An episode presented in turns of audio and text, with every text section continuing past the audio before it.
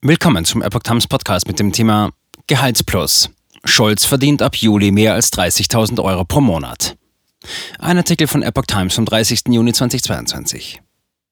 Weil zum 1. Juli die Diäten der Bundestagsabgeordneten um 310,40 Euro steigen, verdient der Bundeskanzler erstmals mehr als 30.000 Euro im Monat. Das berichtet Bild unter Berufung auf eine Aufstellung des Wissenschaftlichen Dienstes des Bundestages für den AfD-Bundestagsabgeordneten Rene Springer. Danach erhält Olaf Scholz als Abgeordneter und Bundeskanzler künftig insgesamt 30.139,81 Euro pro Monat.